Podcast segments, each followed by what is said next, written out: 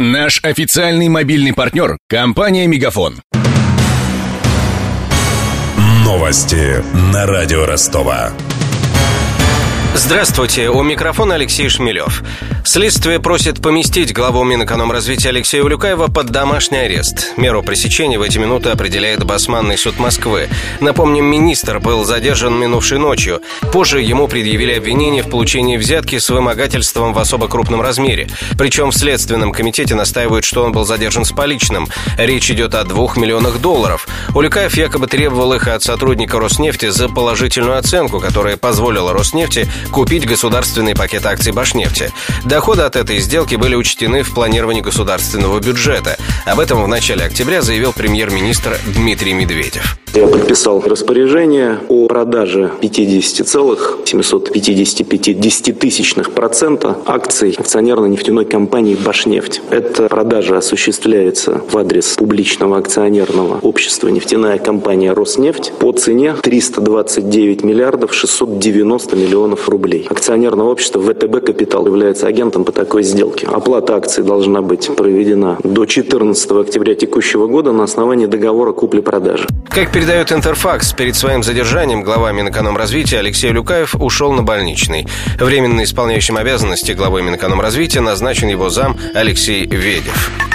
Политического убежища попросили украинские военные, задержанные в Ростовской области. Оба перешли госграницу накануне. Об этом нам сообщили в Донском пограничном управлении ФСБ. Один из задержанных – контрактник из Харьковской области Евгений Сергиенко.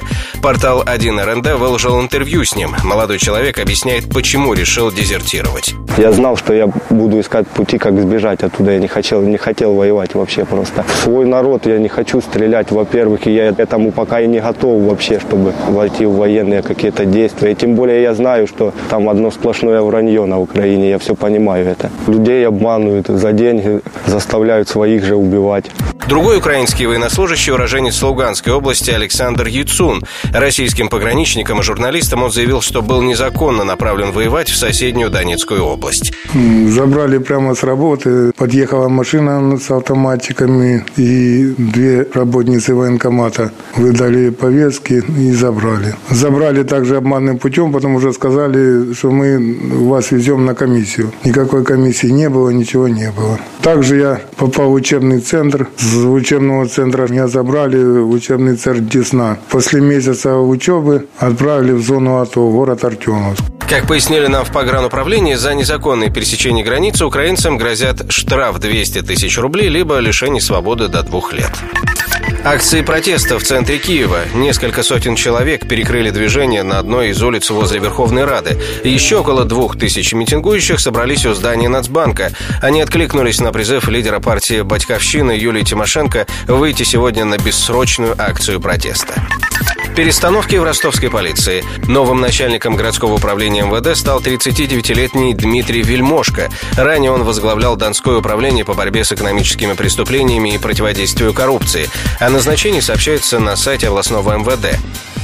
Для справки. Дмитрий Вельмошко, 39 лет. Родился в немецком Потсдаме. Окончил Северокавказский институт внутренних войск МВД и Академию управления МВД. Защитил кандидатскую диссертацию. В 2002 поступил на службу в органы внутренних дел Ростовской области. В 2012 был назначен заместителем начальника управления экономической безопасности и противодействия коррупции. В апреле прошлого года возглавил управление. Награжден медалями за отличие в службе второй второй и третьей степени. Мастер спорта по многоборью. Прежний глава ростовской полиции Вадим Серебренников возглавлял городское управление с марта этого года. Его назначили на бывшее место вельмошка бороться с экономическими преступлениями. Официальный курс евро на среду упал на 43 копейки и составляет 70 рублей 61 копейку. Доллар подешевел на 30 копеек и стоит 65 рублей 55 копеек. С главными новостями этого часа знакомил Алексей Шмелев. Над выпуском работали Денис Малышев, Даниил Калинин и Александр Попов. До встречи через час. Новости на радио Ростова. Наш официальный мобильный партнер – компания «Мегафон». Сегодня вы не ответили на три сделки и пропустили шесть входящих клиентов. Пожалуйста, оставайтесь на связи, даже если вы покинули офис И даже если у вас нет офиса. Не упускайте свои бизнес-возможности. Подключите услугу «Виртуальная АТС» и получайте прибыль с каждым входящим. Мегафон. Бизнес по-настоящему. Подробнее на b2b.мегафон.ру